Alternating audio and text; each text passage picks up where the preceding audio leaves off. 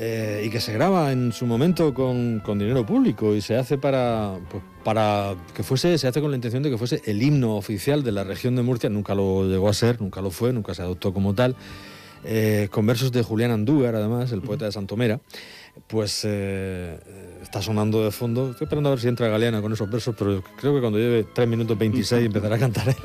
Pero bueno, ahí está, se grabó con himno, con orquesta y, con todo lo que hay que grabar. Un himno de este tipo, ¿no? Que yo creo que suena, que suena muy bien. Por eso por lo que hemos elegido a Galeana. Y, vamos a hablar un poco de, la historia de esta región, de esta autonomía. Bueno, José María Galiena, eh, buenas tardes. buenas tardes, Paco Franco, conocí, lo primero. conocí yo a José María Galiena por una serie de entrevistas que hicimos para la Fundación Centro de Estudios Históricos, que entonces era la fundación, entre otros, de don Antonio Pérez Crespo, y una de las fundaciones que él tenía, una de las que tiene su nombre y otra. Yo tuve el gusto de conocer a Antonio bien y una de las personas que hicimos un archivo de la imagen y de la palabra fue José María Galiana. Y José María Galiana, pues, prototipo de lo que fueron aquellos años 80. Fue un gran animador cultural. Sí y en su discoteca, que creo que era de Tirambo, que estaba en Muñoz Grande, que, que, es la Avenida de la Constitución ahora, pues allí pasó, pues la misma tarde me contó él que hubo una tertulia de Fuerza Nueva y luego del Partido Comunista, que él las puso hábilmente para que no coincidieran los unos con los otros.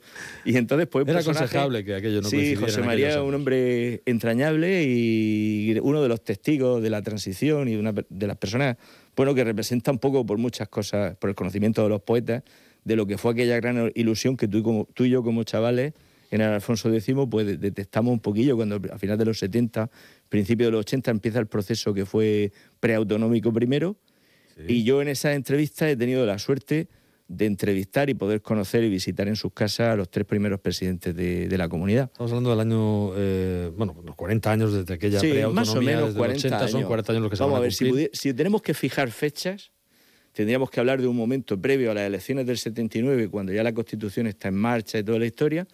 Hubo un cambio cualitativo importante porque Antonio Pérez Crespo, eh, la UCD, no repite resultados porque aquí en la región de Murcia, porque en el 77 ha sido, había sido el grupo más votado, la UCD, y ahora por pocos votos el Partido Socialista con los mismos diputados pasa a tener más votos, con lo cual en el, en el proceso preautonómico, donde estaban prácticamente partidos mm, parlamentario y extraparlamentario, porque había prácticamente toda la sociedad política murciana estaba allí representada, ¿no? Pues pusieron en marcha el proceso preautonómico y entonces en pocos meses pasó de ser Antonio Pérez Crespo de la UCD a ser Andrés Hernández Ross, socialista, que luego fue el primer presidente autonómico ya elegido cuando todo se pone en marcha que oficialmente es el, día 9 de junio del 82. Sí, eso ya se cumplió. Eso oficialmente son 40 años. un par de años. Con estatuto de autonomía, que es un estatuto bastante curioso en algunas cosas, un estatuto en lo político parecido al asturiano, porque era la primera comunidad eh, uniprovincial que había absorbido la diputación y todo esto de los, de los procesos autonómicos que se había constituido ya. Entonces se, se imita bastante de eso. Luego está la inspiración de los diputados cartageneros, sobre todo el socialista Martínez Ovejero, que se le ocurre hacer la bicapitalidad, cosa absolutamente inaudita, salvo la cuestión insular de Las Palmas y Tenerife, que se cambia la capital cada dos años, pero es la única que tiene las instituciones divididas. Hay alguna autonomía, por ejemplo, como Castilla-León, que ni siquiera dice cuál es la capital, aunque las instituciones están en Valladolid, en la capital oficiosa. Pero esto fue una cosa pues, un poco curiosa, que es decir, que la sede de la Asamblea estuviera allí, ¿no? Y luego la división en circunscripciones electorales, que yo creo que es el punto más polémico del estatuto a largo plazo, porque cuando en el año 96 se cogieron las, las competencias grandes, se cogió educación, sanidad y se preparó justicia, que nunca llegó, pues ahí es cuando esas comarcas no se dividieron las competencias, no se hicieron delegaciones de educación y de otras cosas como Madrid en otros sitios ha habido, y ahí es donde a lo mejor pues el contrato social o el contrato político que, que estaba, que inspiraba el estatuto, pues bueno, es ahí la queja de algunos cartageneros en ese tema. Tú ya sabes que yo la voz de Cartagena la tengo que traer de alguna manera, siempre como no, de, de, la ciudad, ¿no? Vamos a Eso fue la base un poco jurídica. Vamos a recordar un poco el proceso mm, en los poquitos minutos que, tenemos, porque además es, muy largo y quizá un poco farragoso. Vamos a, traer esos puntos fundamentales que yo creo que la gente recuerda más y aquellos, sí, ¿quién fueron los protagonistas? Los protagonistas, Podemos como los de Joaquín Esteban Monpeá, Ciriaco de Vicente, los ya mencionados Antonio Pérez Crepo, Andrés Hernández Roz. Zapata Nicolás, del, del Partido Socialista. También, eh, la gente del Partido Comunista, por ejemplo, como Sánchez Montero, los que fallecieron en aquel accidente desgraciado de la carretera de Madrid, de Quintanar de la Orden, y luego después los sucesores de aquellas personas que fueron el doctor Marcés, Elvira Ramos, Pedro Antonio Ríos, que han sido luego los protagonistas, de, que, eran la segunda generación de, los que de los de la guerra, que quedaban todavía algunos, ¿no? Y, bueno, esos son los protagonistas primero, pero luego nuestra autonomía ha tenido varios presidentes ya. El primero fue de la UCD, que fue Antonio Pérez Crespo, que fue presidente preautonómico, como hemos dicho, persona que fue diputado, senador y una persona pues, muy, muy, muy importante y muy influyente en aquellos años. ¿no? Luego el siguiente presidente fue Andrés Hernández Ross, que fue sustituido muy brevemente cuando aquel escándalo que saltó, bueno, que vino eh, Carmen García Bloise y se produjo el cambio de Andrés a Carlos Collado, y ahí hubo un interín que muy poca gente sabe que ya María Antonia Martínez, que era la vicepresidenta con Andrés, fue durante unos días presidenta. No fue Esperanza Aguirre la primera persona, la primera mujer que presidió un organismo en, España. La primera persona que lo hizo fue nuestra, nuestra presidenta María Antonia Martínez, que lo hizo dos veces antes que ella. Una primera durante unos días y luego en el interín este de, entre Carlos Collado y, el primer presidente de Ramón Luis Valcárcel. Ramón Luis Valcárcel. Collado estuvo diez años eh, la década de los 80, principios de los 90, y luego el largo mandato de, de Ramón Luis Barcáncer del Partido Popular, y hasta, hasta la fecha, con los, dos últimos, con los tres últimos presidentes que hemos, que hemos tenido, bueno, pues eh, se puede decir un, largo mandato de, del PSOE, precedido por un corto de la UCD, y luego los años del Partido Popular, que realmente los que ha gestionado el Partido Popular ya han sido las grandes competencias ha sido una comunidad un poco distinta, ¿no? con una administración mucho más, mucho más gigantesca y, en fin, esos son los, perfiles. ¿no? Una, una comunidad que ha cambiado mucho desde el punto de vista socioeconómico, porque en aquellos años finales de los 70 pues la industria conservera seguramente era el motor de la región y en Cartagena pues el tema de fertilizantes, el tema militar. Entonces, pues las ciudades han cambiado mucho, ¿no? Eh, Murcia se ha convertido en una ciudad absolutamente administrativa y Cartagena pues también ha cambiado mucho su, su perfil, ¿no? De lo que era en los años 80 a lo que es actualmente, de ser una ciudad industrial, de ser una ciudad militar, pues a ser una ciudad eminentemente turística, ¿no?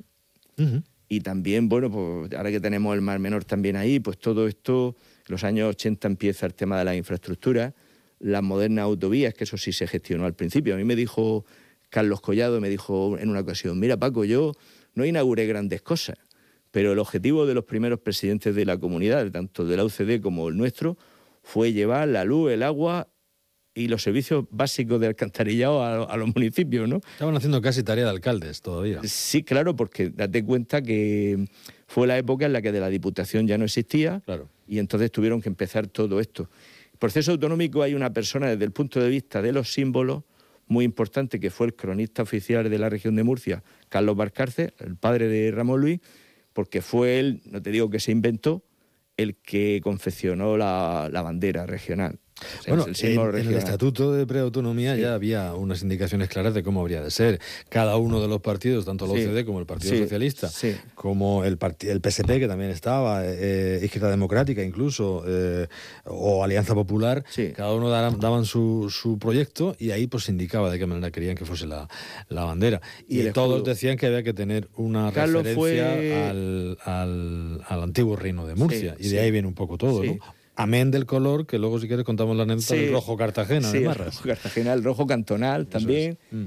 Y entonces, pues, bueno, pues él era jefe de protocolo de la Diputación y entonces pues fue él como historiador el que diseñó esto. Yo creo que ahí no, no se cuestionó demasiado porque ahí sí que está representado un poco todo lo que es la región, sus castillos, su pasado medieval, las coronas de Murcia y el rojo, el rojo Cartagena, ¿no? El rojo eh, de, la región, que también es el rojo del, del cantón. En eso había un guiño a la Primera República, ¿no? De ese, y, del, y del primer estatuto de autonomía o preautonomía, porque en la Segunda República hubo un proceso preautonómico ya también. Lo que pasa es que no hubo tiempo a sacarlo adelante. Primero porque el mandato de Azaña fue corto, luego ya vino la derecha y paralizó un poquito el tema, y luego ya en la guerra no, no había, no, había, no hubo tiempo material para, para, esto, porque todo este proceso preautonómico está inspirado también en parte en la Constitución del 31 y en la Constitución de Bonn, de, Alemania, ¿no? Entonces, un poco es la, es la cuestión. Nosotros accedimos por la vía lenta, por la, por la vía del artículo 143, que era la vía normal, y, bueno, y hay retos todavía muy importantes como el tema de las comarcas, ¿no? Que eso quizá ahora mismo el punto, el punto oscuro. Estamos hablando desde el punto de vista básicamente administrativo e histórico, ¿no? Sin entrar en, la bondad o los problemas económicos, los problemas sociales que tenga hoy en día nuestra comunidad, si vivimos mejor, si vivimos peor, eh, si la autonomía han, contribuido a ese bienestar o no. Eso podemos decir que es otro, otro debate distinto, ¿no? Te voy a dar algunos datos curiosos porque me parecen interesantes. Eh, las famosas reuniones del Hotel Florida Blanca. Hombre, claro, el, mosaico, el mosaico, Y que tiene copia, ¿eh? ahora lo hablamos. Sí, sí. Eh, la fecha de constitución del Consejo Regional, que fue el 10 de noviembre del 78, con sede en la entonces Diputación Provincial, los 12 parlamentarios que lo componían y los miembros que eligieron a Pérez Crespo por 15 votos a favor, 10 abstenciones y ninguna en contra, y como presidente y como secretario a Francisco Guillén Guillén Castaño, del Partido Socialista, con 12 votos a favor, 13 abstenciones y ninguno en contra. Esos fueron los primeros órganos de, de gobierno, ¿no? Digamos, muy, muy cogido por, por los pelos. Y algunos nombres que me han llamado la atención, fíjate, ¿no? Porque eh, eh, de, los primeros, del órgano de trabajo primero ahí, pues aparte de Esteban Monpeán, que sí lo hemos nombrado, y Pérez Crespo, por Ricardo de la Cierva, Salvador Ripoll, etcétera, de la OCDE, hay muchos más, Bordes Vila, eh, eh Ciriaco de Vicente, que también lo, hemos nombrado, Paco López Baeza o Vivas Palazón, por el Partido Socialista. Ceferino Bañón por parte de, Alianza Popular, luego todo esto sería el Partido Popular, José Luis López Mesas, que era el representante del PC entonces, y que yo creo que luego llegó a ser eh, eh, concejal, en la concejal en el Ayuntamiento de Murcia o algo así, por el Partido Comunista. Eh, Francisco Martínez Pardo, doctor Martínez Pardo, que entonces era por el Partido Socialista Popular de, Tierno, o acabaría en el Partido Socialista, o Paco Artés Calero, que entonces iba por Izquierda Democrática, que también absorbería finalmente el Partido es que el Partido Socialista fue una refundición del Partido Socialista Murciano, que existía un Partido Socialista Murciano que se fundió con el PSOE, y luego el PSP, y luego otros partidos como aquel PAD de Fernández Ordóñez y el partido de Carrillo, es decir, que todos esos años Andrés Nanderrol lo que sí hizo fue que unió todas esas corrientes socialistas que habían dispersas, incluso el Partido Socialista Histórico, el PSOE histórico aquel, todo eso Andrés Nanderrol confeccionó la estructura del partido. Luego después a nivel político él, pues su recorrido fue, fue corto, ¿no? Pero, pero tuvo esa, ese servicio de, amargama. Lo de la, la copia del, Sí, la copia he tenido yo la suerte de en la, en la casa de Antonio Pérez Crespo La Ribera. Sí. Le hicieron Lario. Lario hizo un mosaico para celebrar la firma de, de la preautonomía allí en el Hotel Florida Blanca. Y entonces tuvo la deferencia de Lario hacer una copia y él la tiene, o la tenía, o la tendrá la familia, en el balcón de la casa de la Santiago de la Ribera con unas vistas al mar menor espectaculares donde está el, el club náutico de la Ribera y todo eso. Allí don Antonio tenía su casa y tuve yo la suerte de estar allí con mi familia y con él y, está allí puesto, está ahí el mosaico, está, la, está la copia, sí. No sabía, no sabía que, que, había copia de Sí, sí, sí, hay una copia. Eso, pues claro, los que han estado ahí en la casa es importante. Luego tuve la suerte también de estar en el carril de la Garrapacha, en la casa de Andrés Hernández Ross, allí en una entrevista bucólica hace como unos 10 años, debajo de un naranjo. La estuvo de hablando cerca de sí, me, me negó muchas cosas de, de, de su, de su personaje, Sí. de aquello del pantano que se le iba a poner volar una bomba. el pantano del cenazo todo eso y se haber, reía. estado, haber estado preso en, en Rabasa. Bueno, preso, eh, se estaba reía- haciendo la mil lo tenían en el calabozo sí, en Rabasa. Se reía mucho lo que sí me contó muchas de esas reuniones primeras clandestinas con Federico Gallo, por ejemplo, Ujú. Y entrar del brazo de Antonio Pérez Crespo, que, que fue el primero que empezó a relacionarse con gente de, de la de esos de, de los partidos que eran clandestinos.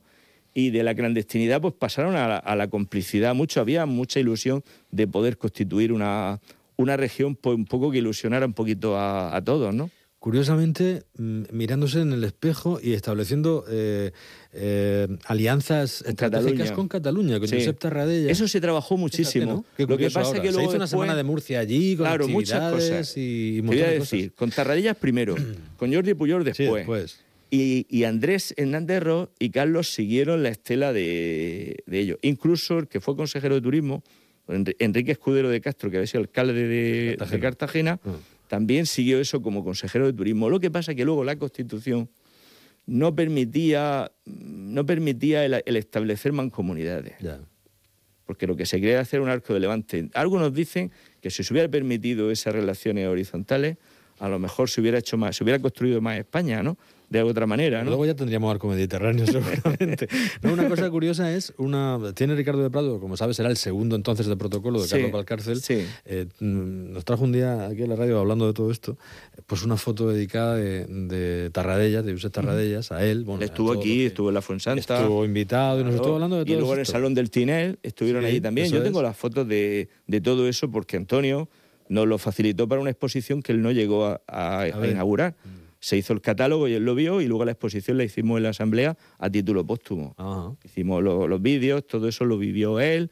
Nos acompañó en la entrevista que le hicimos a Zagra también como el obispo de la transición Sí, sí. y el que hizo la famosa homilía de cuando murieron los del Partido Comunista. Sí. La catedral sí, sí. Eso podemos decir que es uno de los actos de la reconciliación en la región, cuando en la misa, en la catedral se unieron los del PC, accidente de, las familias de los fallecidos en el PC y toda la clase política tradicional Venían murciana. de la fiesta del Partido Comunista, Sí, venían de Madrid y hubo un accidente de Comunista uno de en los la Casa de. Campo de Madrid y a la vuelta. Y el autobús donde iba altura ejecutiva. de Quintanar de la Orden, pues eh, ahí fallecieron, fa- falleció López Trigueros y, y muchos Esta es la historia triste de nuestra región. Eso dejó en, en- en- en- fíjate, dejó a un jovencísimo Pedro Antonio Ríos en, en casilla de salida, ¿no?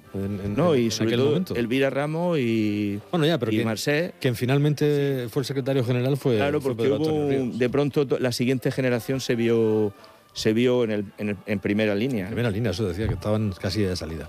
Recordando 40 años de esta región, de, de la autonomía de Murcia. Gracias, Paco. Hasta la próxima semana. Un placer.